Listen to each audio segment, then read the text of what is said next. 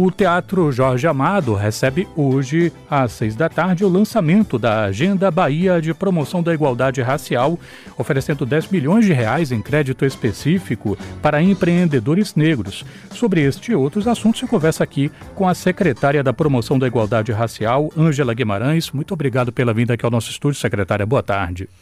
Boa tarde, Renato. Boa noite. Boa tarde a todos os ouvintes aí do Multicultura, um programa que cala fundo aqui na minha memória, porque eu escutava ele desde que eu era adolescente, assim, no horário do almoço. Então é um prazer realmente estar aqui com vocês. Maravilha. O programa já tem mais de 15 anos aí de estrada, né? Que foi iniciado pela, pela Márcia Cordeiro. A Márcia Moreira, né? Meio-dia mais nove minutos. Secretária, para a gente começar então, o que, que é o Agenda Bahia?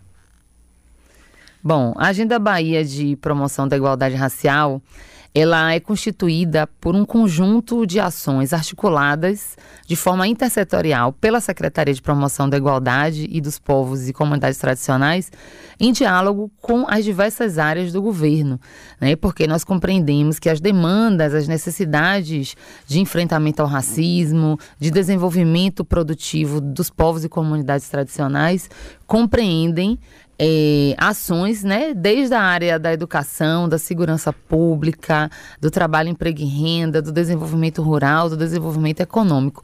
Então, é uma agenda transversal. A gente vai estar tá lançando ali 18 ações nessa articulação, mas que também acaba tendo um carro-chefe, né, que é esse programa de reparação econômica e de inclusão do empreendedorismo negro, que a gente vai estar tá lançando o Crediafro, como esse crédito em parceria com a Desem Bahia, né, no volume de 10 milhões, e outras ações para dar impulso, para subsidiar e para fomentar o empreendedorismo negro no nosso estado. Quem pode participar? Quais são as taxas? Bom, é, o crédito a gente buscou construí-lo é, de uma forma participativa, né?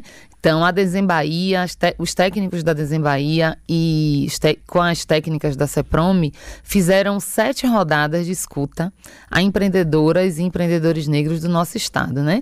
E como resultado disso, foi pensado um crédito num volume é, total de 10 milhões, né? Uma carteira de crédito de 10 milhões de reais foi pensado também uma tomada inicial, né, de 3 mil, podendo chegar até 50 mil reais, que é um volume superior a outros microcréditos que são disponibilizados, a uma taxa de juros de apenas 1% ao mês né, que é uma taxa bastante atrativa, totalmente é, competitiva, porque é abaixo de todas as taxas de juro oferecidas ou por outros créditos públicos ou pelo crédito privado.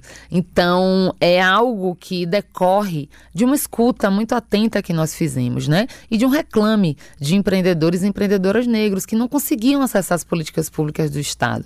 Sabiam que o Estado, via de regra, promovia alguma ação, mas não conseguia entender como acessar, onde é que está alocado, quais são as condições, e a gente está buscando facilitar todo esse acesso, mas sobretudo as condições, para que, assim como nas macropolíticas de atração de grandes investimentos, o Estado muitas vezes entra com capacitação da mão de obra, o Estado entra com terreno, o Estado entra com isenção fiscal, nós estamos também fazendo um desenho, né, que é, fortaleça o Estado como indutor do desenvolvimento nessa franja da economia popular liderada por empreendedores e empreendedores negros.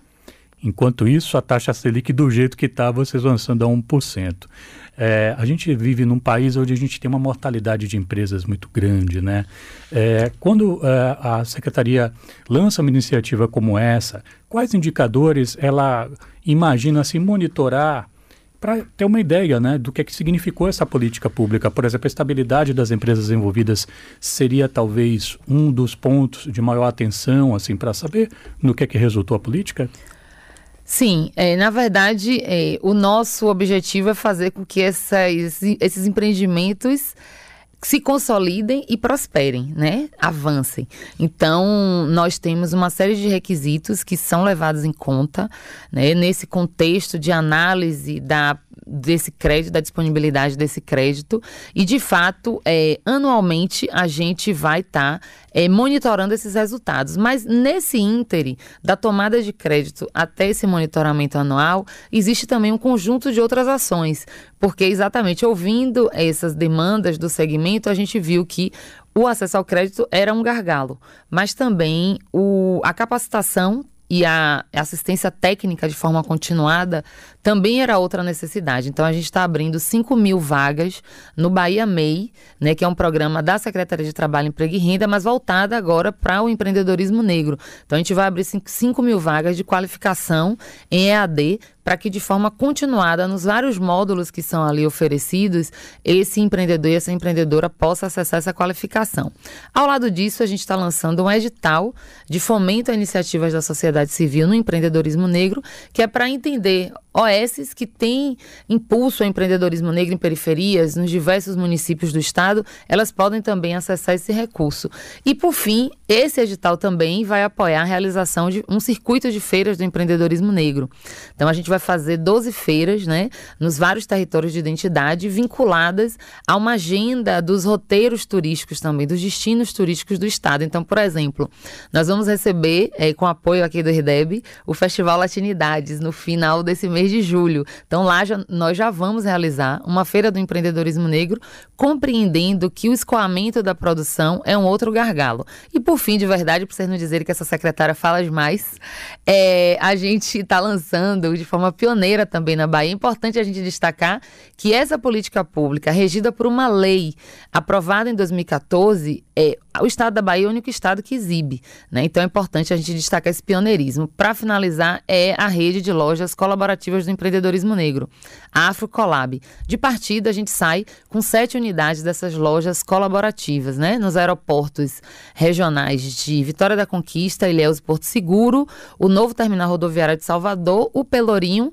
e uma parceria público-privada que a gente está fazendo com o Salvador Shopping e o Shopping da Bahia, que estão cedendo espaços onde a gente vai aglutinar diversas marcas e serviços lideradas por empreendedoras e empreendedores negros, é, que é uma estratégia que já vem sendo utilizada por eles sem apoio do Estado, mas dessa vez com o Estado sendo o fomentador né, e subsidiando aí a existência dessas lojas né, de forma pioneira. Eu estou conversando com a secretária da Promoção da Igualdade Racial, Ângela Guimarães, neste dia em que é lançado a Agenda Bahia e que também eh, nós temos um lançamento em nível federal, né, que é uma ação de enfrentamento contra o racismo religioso, como a gente estava comentando um pouco antes da iniciativa, da entrevista começar. Qual a sua avaliação assim, sobre a importância dessa, dessa iniciativa e como é que a pasta da Promoção da Igualdade Racial pretende colaborar nessa, nessa ação? Bom, eu acho que é muito oportuno né, que o Ministério, esse, esse na verdade é um desdobramento do conjunto das ações Aquilombar Brasil, que o Ministério da Igualdade Racial lançou no dia 21 de março. É, não coincidentemente, o Dia Internacional pela eliminação da discriminação racial e também o Dia Nacional das Tradições das Raízes de Matriz Africana no Brasil, recentemente sancionada pelo presidente Lula. A intolerância e o racismo religioso é, são chagas né, que têm atingido a população negra ao longo da nossa história, mas nos últimos seis anos foi algo que foi se tornado muito agudo a partir do patrocínio do, do discurso de ódio pelo presidente anterior, né? Todo aquele campo ali vinculado ao neofascismo se orgulhava, né, de tornar as diferenças, desigualdades, de atacar pessoas negras, a classe trabalhadora, as mulheres, as pessoas LGBT, QIAPN+, a turma da cultura, a universidade. Então todo vicejou esse sentimento de ódio que na verdade tem uma tradição histórica, né, pela forma violenta como a nossa sociedade foi constituída, né, tendo por base o escravismo colonial, tendo por base o racismo estrutural, a estrutura patriarcal da sociedade, e agora exige da gente, enquanto poder público, né, uma ação de proteção e salvaguarda aos terreiros, aos monumentos que são atacados. Aqui na Bahia a gente viu o incêndio da estátua de uma Estela de Oxóssi ali na Paralela, é, o, as agressões aos templos de matriz africana em todo o estado, é, as campanhas de ódio geradas, inclusive nas redes sociais, as pessoas de matriz africana. Então, eu considero que é muito oportuno.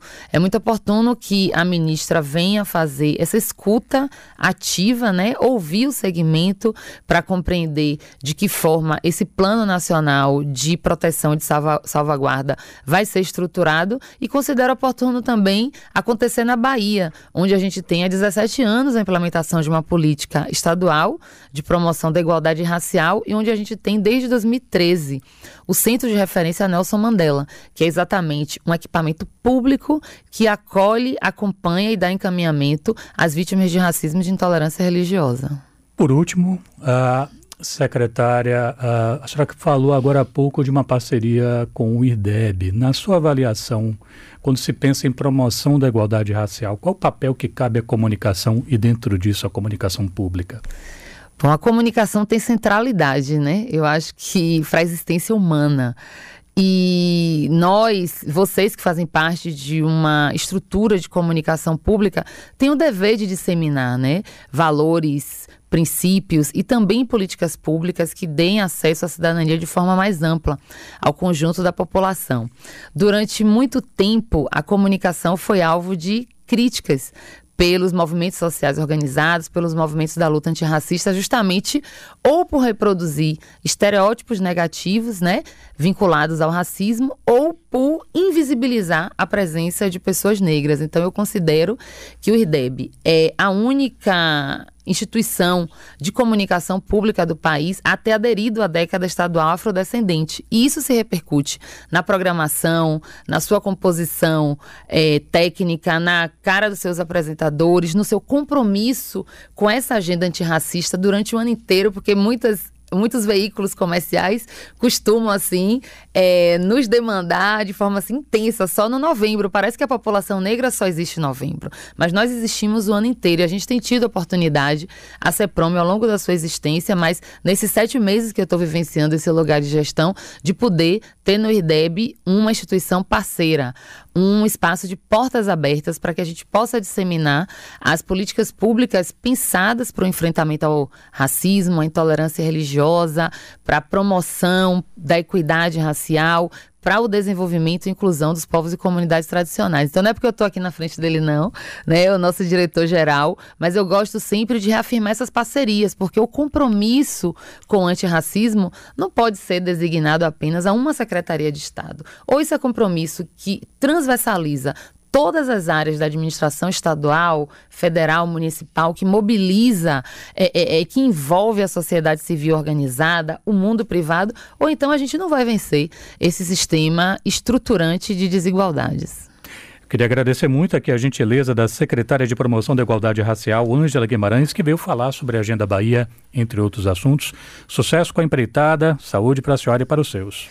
Obrigada, Renato. Saúde também para vocês. Vida longa ao Multicultura, ao IRDEB, à Educadora FM. Convido aí todo mundo para estar tá com a gente ao vivo, 18 horas, no Teatro Jorge Amado, no nosso lançamento. Vai ser de uma importância muito grande acolher todos e todas vocês.